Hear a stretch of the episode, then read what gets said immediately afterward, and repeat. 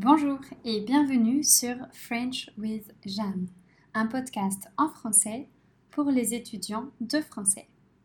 Aujourd'hui, je vous parle du film Given et du souvenir qu'il m'a rappelé. J'ai regardé Given, un documentaire d'une heure quinze sorti en 2016. Dans ce film, nous suivons une famille dans ses aventures autour du monde. Il y a le papa, la maman et leurs deux enfants. Given est le nom du petit garçon, alors âgé de 6 ans. Sa petite sœur, qui n'avait que quelques mois lors du tournage, s'appelle True. Le documentaire nous donne un aperçu du magnifique voyage de cette famille. Les images sont très belles et semblent bien rendre compte des spécificités de chaque pays qu'ils ont visité. Les parents sont tous les deux passionnés de surf. Il y a donc beaucoup de passages liés à ce sport et à l'océan. Les clichés sont tellement beaux qu'ils m'ont donné très envie de voyager et de partir à la découverte de certains lieux. Le documentaire a une particularité. Toute la narration est faite par le petit garçon, dont le film porte le nom. Il nous raconte des histoires, notamment celle du gros poisson qu'il rêve d'attraper et qu'il chasse donc partout où il va.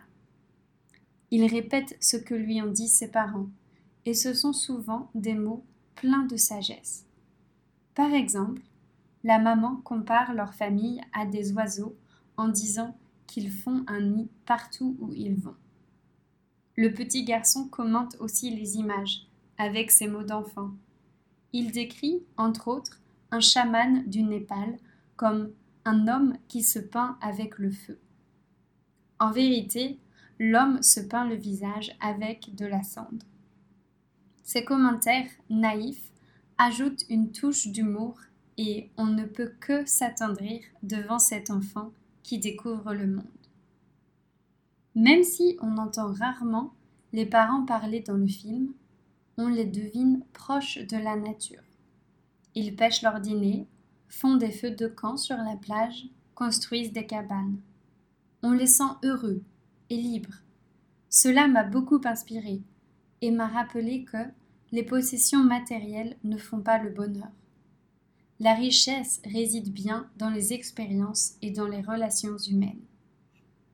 Le film est un vrai hommage au voyage, à la découverte et à la tolérance. Aucun jugement n'est exprimé. Le but semble être de montrer, rien de plus. Avec eux, nous allons dans 15 pays sur les 6 continents. Le Pérou, l'Islande, l'Israël, l'Afrique du Sud. Nous découvrons tour à tour des palmiers, des montagnes, des villes bondées. Nous rencontrons quelques personnalités qui ont marqué leur périple, comme les femmes girafes de Thaïlande. Nous entendons le petit garçon s'émerveiller. Elles ont des coups très longs. Nous découvrons aussi des savoir-faire, comme les fabricants de tapis au Maroc ou de tam-tam au Sénégal. Nous partageons les réactions de Given, qui compare la pâte de caoutchouc à la pâte à pizza. Son imagination nous transporte encore plus loin que les images, et c'est en fait deux voyages parallèles que nous réalisons. Au départ, je dois avouer que la perspective que tout soit raconté par une petite voix aiguë ne m'enchantait pas. Finalement, je me suis amusée des réflexions de l'enfant, et surtout de sa sincérité. J'ai souri en l'entendant dire Parfois, j'en avais marre de voyager. Quelle grande aventure pour un si petit garçon. Dans le film, on ne le voit jamais sur un téléphone ou une tablette. Son terrain de jeu est le monde entier et il ne semble pas s'y ennuyer. Je ne peux m'empêcher de penser à l'influence que ce voyage aura sur lui, sur sa manière de voir les choses. En bref, j'ai trouvé ce film très beau, tant visuellement que spirituellement. La relation entre Given et son père est touchante. Les images sont magnifiques et le message est simple. Si vous cherchez un film empli de positivisme, c'est celui qu'il vous faut. Comme je l'ai expliqué plus tôt, le surf est un élément central du documentaire. Cela m'a rappelé un très joyeux souvenir, la fois où j'ai essayé de surfer. C'était en 2017, quand j'habitais aux Philippines. Les Philippines est un pays d'Asie du Sud-Est, situé au nord-est de l'Indonésie. Il s'agit en fait d'un archipel constitué de plus de 7000 îles. Malgré cela, il n'y a que deux spots de surf dans tout le pays. Heureusement, l'un d'eux se trouvait assez proche de chez moi. L'île est appelée Siargao et elle est située à l'est du pays. Elle fait face à l'océan Pacifique. C'est une île très tranquille, même si elle est assez touristique. Beaucoup de jeunes qui voyagent avec leur sac à dos vont là-bas pour essayer le surf et faire la fête. Je ne suis pas différente et je suis donc allée là-bas, moi aussi. La plage où vont tous les surfeurs s'appelle Cloud 9.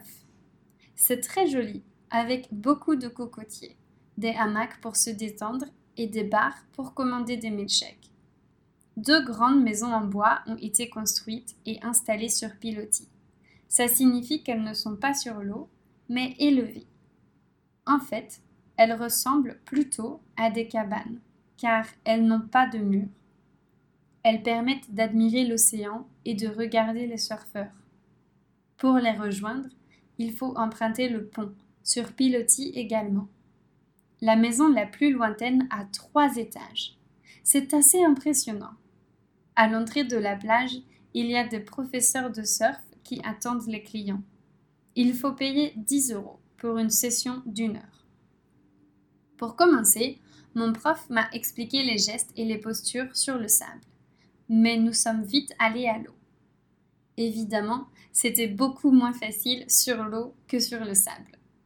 Heureusement, mon prof était très sympa. Il m'encourageait, me montrait l'exemple et me souriait sans cesse.